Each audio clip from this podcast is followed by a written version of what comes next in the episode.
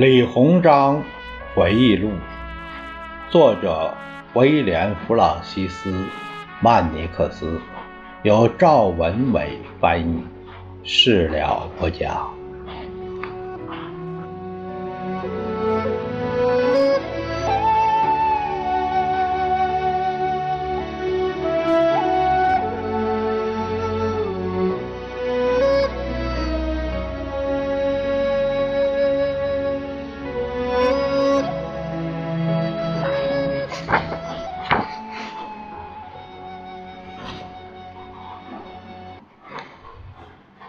La Belle France，他们这样称呼这个国家。在巴黎的第二晚，李鸿章这样写道：“他们告诉我，这句话的意思是‘美丽的法兰西’。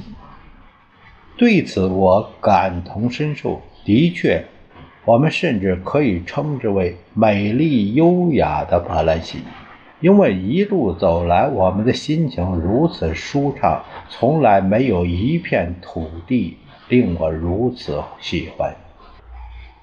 也许这种想法中还夹杂着一点儿爱国情怀，因为我发现梅斯和巴黎之间的那片土地，与广东和江苏之间的十分相似。当然，房屋。和围墙有很大的差异，人与人也截然不同。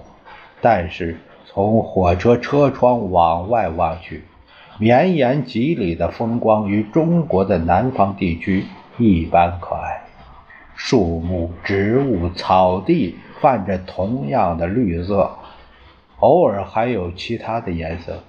如果把房子的风格变一下，或者把它们隐藏起来。再有几个同胞站在铁路沿线，我会很容易相信这是距广州两三百里远的地方，而不是巴黎周边的地区。强大的德国军队攻占的就是这个国家。德国军队由普鲁士国王领导，率领作战的是我的朋友。战略大师冯·毛奇和俾斯麦，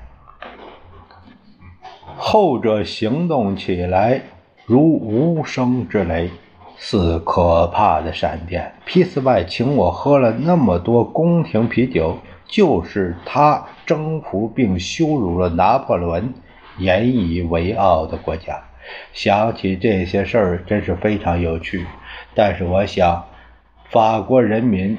宁愿忘记他。事实上，我相信他们早就忘却了，因为他们被我们中国人称作“微笑的民族”。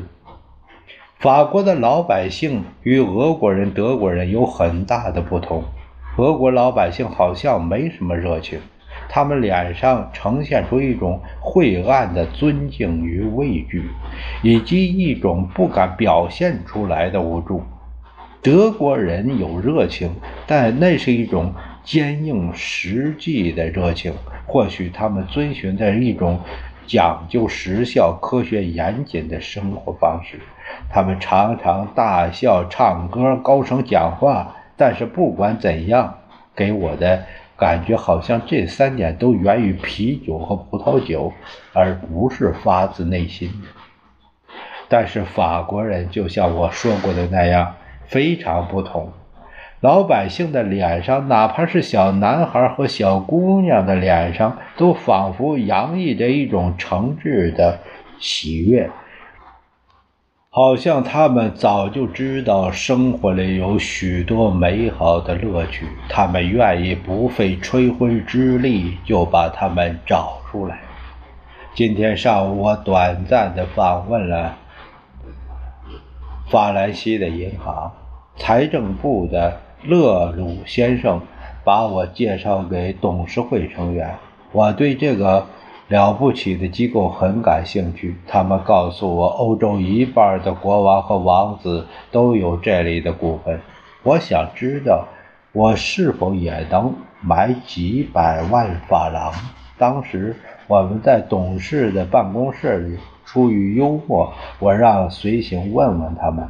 董事长立刻回答说：“好啊，中堂，五千万，按您出的条件。”随后我告诉他我开玩笑的，他回答说：“如果什么时候大清国真的打算贷款，法兰西银行随时恭候。”将近一个时辰的时间里，我一直在询问有关法国现有金融体系的情况。我相信它是全世界最简单，同时也是最完美的金融体系。勒鲁先生告诉我，如果为了政府用途必须从金库里取出每一个铜板，那么在二十四个时辰内，法国。所有的分行都将接到通知，按要求准备好所有的白银。听到这里，我不禁大吃一惊：这可能是真的吗？我了解到法国人几乎不知当铺为何物。打听这件事，把回答问题的人逗乐了，因为巴黎的报纸，我猜想英美的媒体也一样。巴黎的报纸广泛报道了这事儿，说我本人大部分财产都投在中国的当铺生意上。其中，法国一家报纸还配了插图，他们自以为幽默。昨天，他们还给我画了一幅漫画，漫画中的我长了一只犹太鼻子，一只手托着西方的当铺标志。法国秘密警察部队的警察长。沙特福先生特意前来保护我在巴黎的安全。他问我是否诉诸法律控告这个出版商。我告诉他，说不定和所有的人一样，我也欣赏这幅漫画。在西方人的世界里，好像小债主，或者更确切的说，借出小额钱财的人，会遭一般老百姓的鄙视。因为他们压榨借款人，因此当铺老板是不受欢迎。他们认为大清国的大部分当铺都归我所有。虽然这种说法太过夸张，但是我确实对在一些省份设立当铺感兴趣。我也不觉得对此有兴趣是什么丢人的事儿。相反。我非常乐于帮助穷苦的百姓，经常性的向他们提供小额贷款，哪怕他们抵押的是货物、苦力，或者仅仅是一份诺言。我知道表述自己的美德不合理，但是任何一个遭受攻击的人都有权利和义务为自己的名声和人品辩护。因此，我要说，尽管我从当铺。获得了相当大的财富，但我并没有收取过多的利息。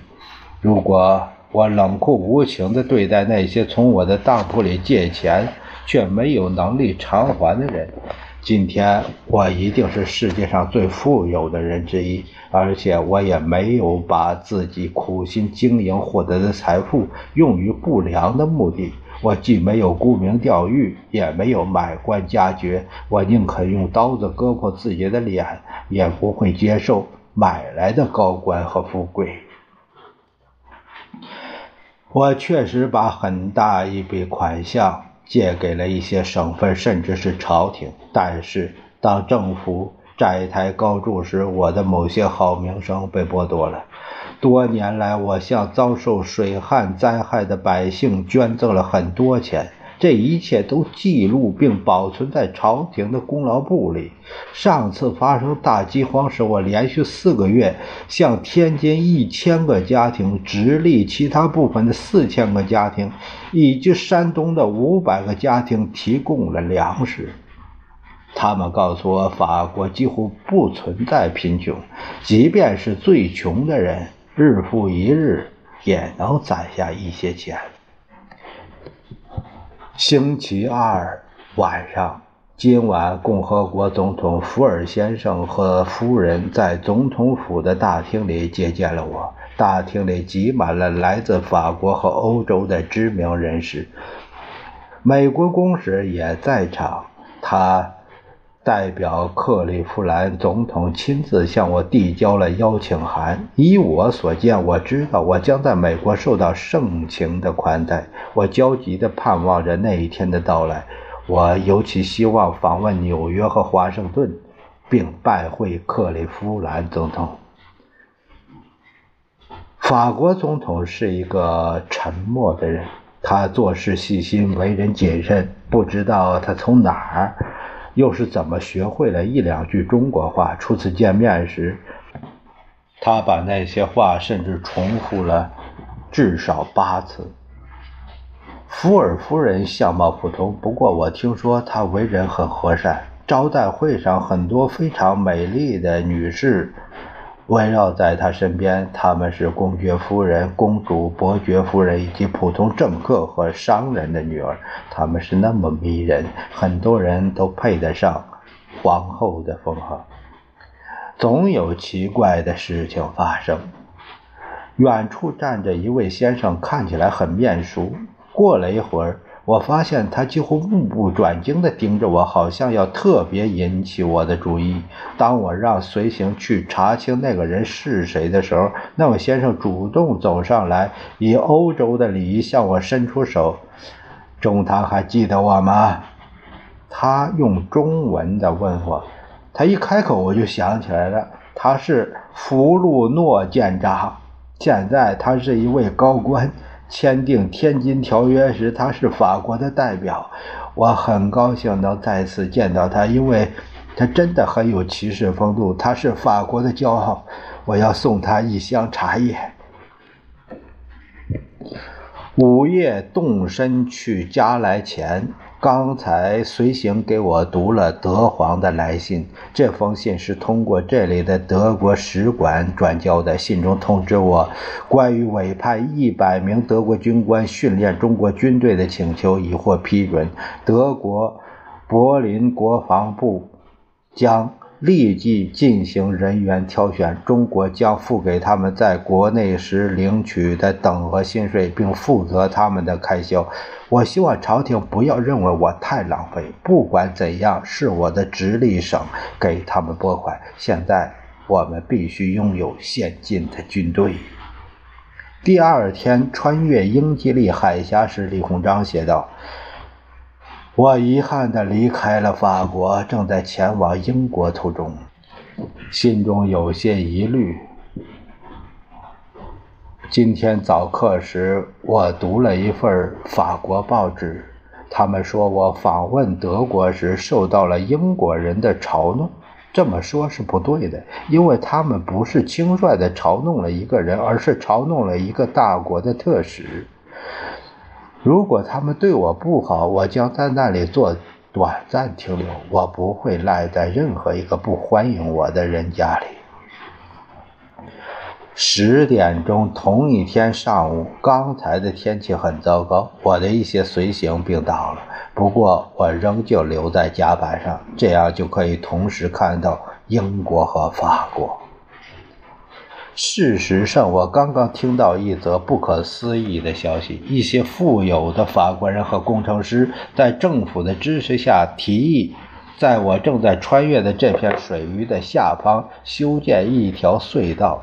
不过，我还听说，骄傲自大的英国人不会允许他们在自己的土地上挖洞。英国人真是无所畏惧，他们甚至想藐视我。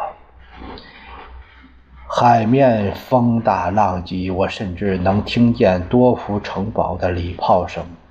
我还是回到床上休息几分钟。钦差头等全权大臣李鸿章有点晕船。他在乘船去纽约之前，在英国写下了最后这段文字。显然，他不愿意承认这点。接下来的七八天，我。将过上平静的日子，这个消息令我欣喜。然而，我和纽约之间隔着三千英里的海洋。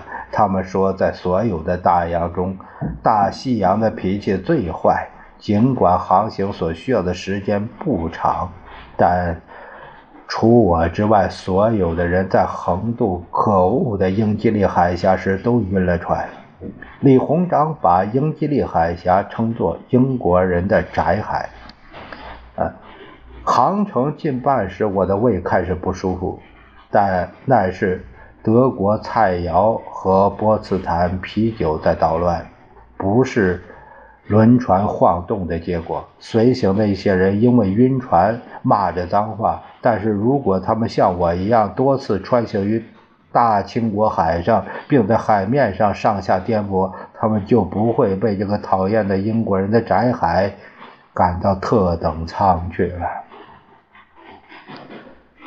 在英国的前四天，李鸿章的行程排得很满，就像他自己说的那样，他如此之忙，忙着应付大事、小事、平民和名人，以至于他没有时间写日记了。哈瓦登，玉皇大帝忌日第十一天。只有在这里，在活着的最伟大的英国人的家乡，我才可以在多福下船后真正的休息一下。自从离开中国后，我从来没有这么美滋滋的休息过一天，因为见到并结识这位元老就是最好的休息。了解他的想法，以他的视角看世间万物，是令人。欣喜的，能够在退休之后像他这样回归家庭生活，是对公职人员最高的奖赏。况且全世界尊重他，人民爱戴他。如果在李鸿章之外，我可以选择做任何人，我想成为威廉·尤尔特·格莱斯顿这位英国的元老。此外。所有女人中，我最喜欢的是弗洛诺的可爱的女儿中的一个。现在我喜欢她，超过喜欢俄国皇后。格莱斯顿先生在宏伟壮丽、绿意盎然的火车站迎接我。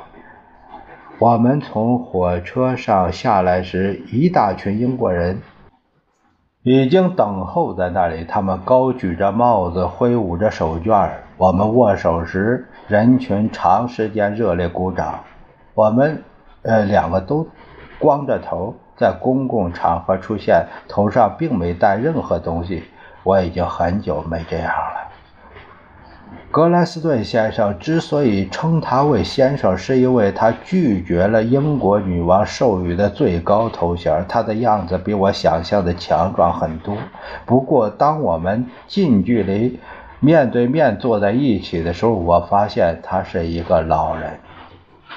他的脸上看上去比我老多了，虽然我认为我们之间也就相差八九岁的年龄。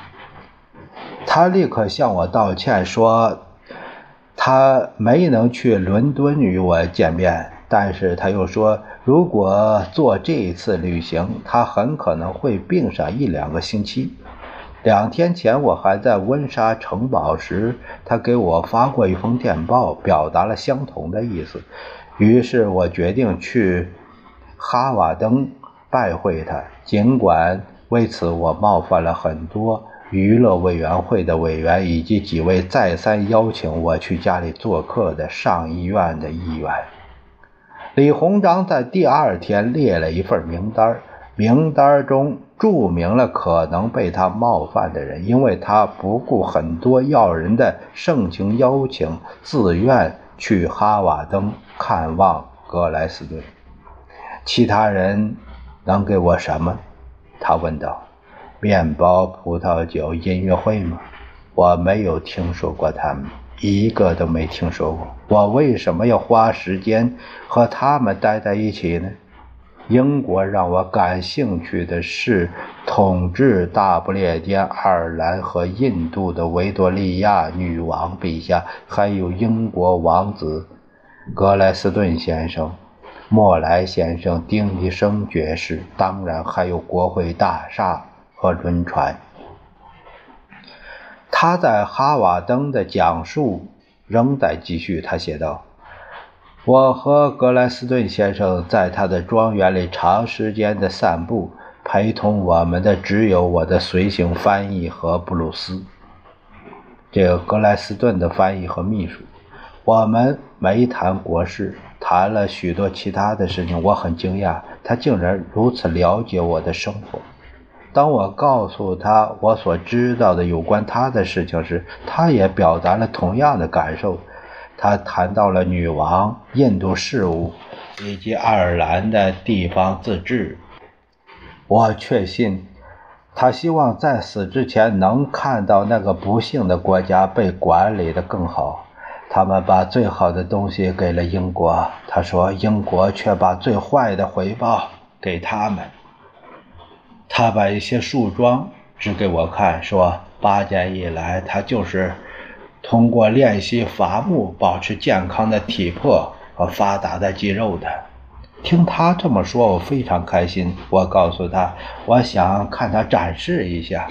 于是他拾起伐木的工具，在一棵树上留了几个大凹痕。然后他转过头来说：“李中堂，您砍倒过树吗？”我告诉他，小时候砍过很多次，但是随着年龄的增长，我放弃了很多儿时的习惯，包括砍树。但是，他想让我试试，我照办了。然而，令人尴尬的是，那个工具的手柄挂住我的袖口，我差一点砍到自己的脚。火车上，有时。我在格兰斯顿先生的庄园睡了两个时辰，期间他也在睡觉。再次见面时，桌上已经摆好了简单可口的午餐，上好的乌龙茶，一些中国点心和凉拌鸡肉。这次只有我和格兰斯顿先生用餐。离开之前，我们坐在一起拍了一张照片。我没拿到那张照片，不过我听说第二天早上伦敦所有的报纸。都刊登了这张照片。接下来的两天，日记中只做了简短的评论。伦敦市长为李鸿章举行了晚宴，他参观了伦敦塔国会大厦，最后还坐着马车转了一圈伦敦的穷街陋巷。此外，他最后还提及了这件事。自然，东道主想向我们展示帝国最美丽繁华的一面。我见过莫斯科和圣彼得堡的辉煌、财富、教堂、公园和漂亮的大街。我也见过柏林的强大和宏伟。德国人还在埃森、不莱梅、慕尼黑和其他城市举行过精彩的活动。尽管如此，我始终关注平民的真实处境。我的所见所闻以某种方式告诉我，一切并不都是阳光和美好。英国也是如此。我受邀到女王陛下的城堡用餐，政要们带着我参观了国会大厦、堡垒和军火库。我看到伦敦漂亮的公园和大道。然而，我也在人群中看见了很多穷人。即便在这次旅行的时间很短暂，我还是学会了如何通过穿着来了解一个人的生活，来辨别社会的等级。恐怕接待我的人不是很高兴，因为我渴求并要求他们带我去最贫穷的街道。我们中国有穷人。有几百万的穷人，衣衫褴褛的场面对我来说并不新鲜。但是我见到了这么多壮丽的景象，如果他们不满足我的愿望，恐怕以我现在的心境，无法真正了解英国人的生活。我是这么对他们讲的。最后，他们选了几个相对贫穷的角落，带我匆匆看了一眼。现在我无法把我看到的一切，包括完整的印象，全都讲出来。但是我已经得出了这样一个结论：这些国家拥有强大的陆军和舰队，但是在宏伟壮观的外表下，他们向世人隐藏了太多苦难。中国不是唯一有蓝旅和饥饿的国家。如果一个中国人肚子饿了、嗓子干了，他会叫嚷出来；但是在外国，这些饥饿的人会偷窃他们的邻居，或闯入别人家里。在这短短的但大开眼界的几个星期里，我已经明白，他们准备着，而且就时刻准备着用炸弹或刀子与政府进行无声的对抗。他们因自己的无助处境责怪政府。我越是看到并了解欧洲的穷苦人，就越是对中国的悲惨的穷人心生怜悯。因为相比之下，中国的穷苦百姓没有那么可怕。我要给全体中国人鞠上一躬。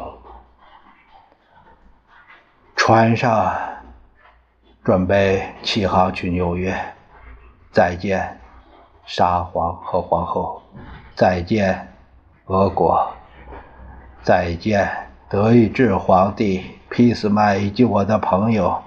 艾森的克鲁伯先生，再见！快乐、优雅、美丽的法兰西，再见！维多利亚女王和英国的元老，我要去格兰特的国家了。